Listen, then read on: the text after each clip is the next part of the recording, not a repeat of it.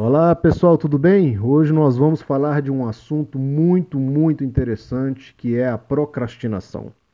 Como fazer para não procrastinar nos estudos? Como fazer para focar mais nos estudos para vencer a procrastinação? Bom, primeiramente, o que é a procrastinação?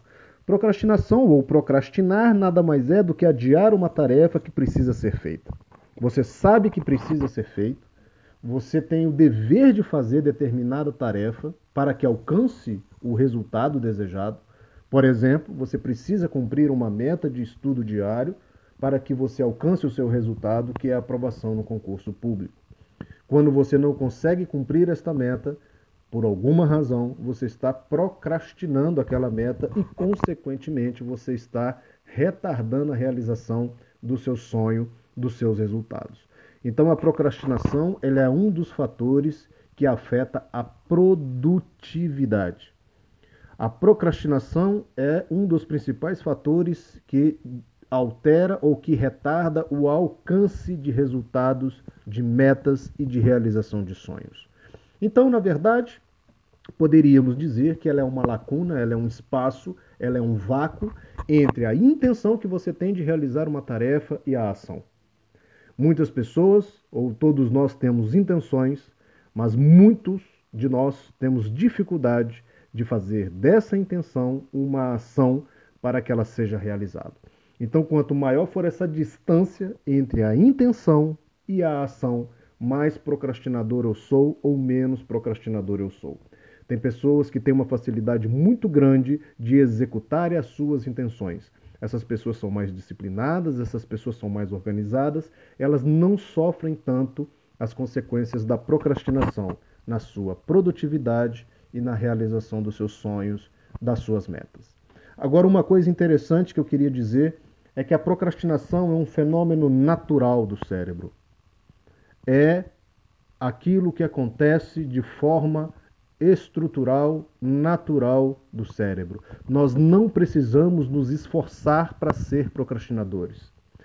É o contrário. Se a gente não fizer nada, se a gente não gastar energia para vencer a procrastinação, nós vamos ser procrastinadores. Porque esse é o mecanismo natural, habitual do cérebro. E isso é explicado por dois fenômenos neurológicos. O primeiro é o fenômeno da economia de energia. O nosso cérebro funciona buscando atividades, rotinas e hábitos que economizem energia. Isso é devido ao processo evolutivo de nossa espécie, porque a economia de energia foi muito importante para a gente vencer as barreiras da selva, para a gente vencer as dificuldades e a escassez de alimento, ou foi a economia de energia que fez a gente chegar até hoje, aqui nesse momento histórico. Então, tudo aquilo que for demandar energia vai ser mais difícil o nosso cérebro entender como melhor a ser feito. Esse princípio chama-se economia de energia. E um outro princípio muito interessante é a, o, o, o princípio da recompensa imediata do nosso cérebro. Então, o nosso cérebro vai buscar sempre aquilo que o recompense imediatamente. Ele não gosta muito do futuro. Ele não gosta muito de se pensar no futuro. Ele prefere trocar uma atividade planejada e programada por um descanso no presente momento. Então, na verdade, por ele ter estes dois mecanismos, é que a procrastinação ele é um fenômeno natural. Aquilo que a gente chama de default do cérebro. É aquilo que, se a gente não fizer nada, é o que vai acontecer conosco. Então, na verdade, temos que gastar energia, temos que de demandar um esforço para a gente não ser procrastinador. Isso significa o seguinte: se você não fizer nada, você vai procrastinar. Então você precisa entender que você precisa se disciplinar para vencer algo natural do seu cérebro. Para que vocês tenham uma ideia, uma pesquisa da Fundação Estudar, junto com o Instituto Mind Miners, revelou que 52% das pessoas consideram a procrastinação como o pior inimigo da sua produtividade. Ou seja, mais da metade das pessoas tem como principal inimigo da produtividade a procrastinação. Então é um fenômeno extremamente comum, é um fenômeno que atrapalha muito a produtividade e a realização é, de sonhos e de metas das pessoas. Como vencer a procrastinação, como melhorar a procrastinação, como lidar melhor com a minha tendência natural de não realizar as tarefas que precisam ser feitas, como focar melhor nos estudos. A primeira coisa que você vai fazer é se organizar, é fazer um planejamento escrito. Você vai colocar numa agenda, você vai colocar num papel, você vai imprimir isso, você vai colocar isso na sua parede, você vai colocar isso na porta da sua geladeira, na porta do seu quarto, você vai colocar isso na sua mesa. Esse planejamento não pode ser com atividades mirabolantes, com atividades muito difíceis de fazer. É aquilo que a gente chama é, de micrometa, de micropasso. E aí eu, eu, eu, eu, eu ensino e eu sugiro até as pessoas a colocarem atividades muito simples como micropasso. Por exemplo, levantar e escovar os dentes, botar o meu celular para carregar, verificar e-mail.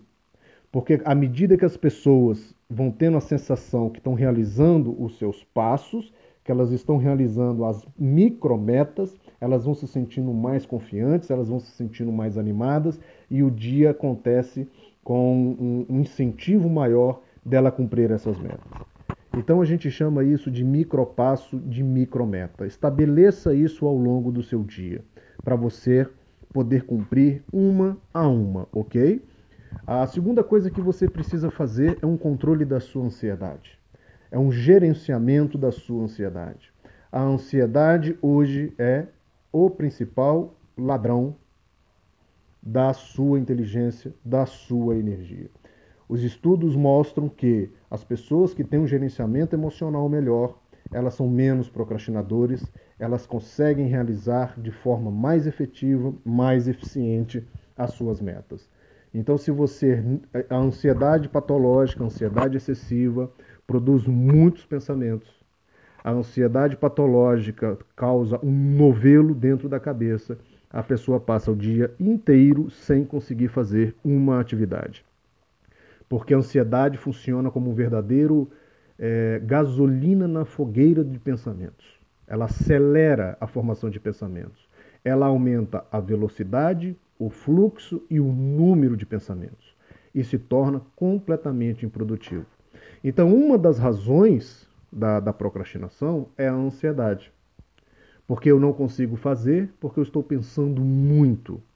Uma outra causa da procrastinação, que além da ansiedade, são excessos de tarefas ou muitas coisas para fazer ao longo do dia. A pessoa também tem dificuldade. E aí existe uma saída para isso: estabelecer prioridades.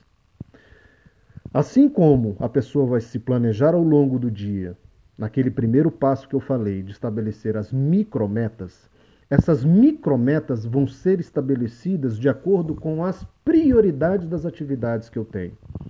E aí eu também sugiro que eu começo com atividades mais fáceis de ser realizadas e deixo as mais difíceis para depois. Porque eu vou ganhando segurança, eu vou ganhando confiança, a minha autoestima vai melhorando, eu vou me sentindo melhor à medida que eu for cumprindo as minhas metas diárias.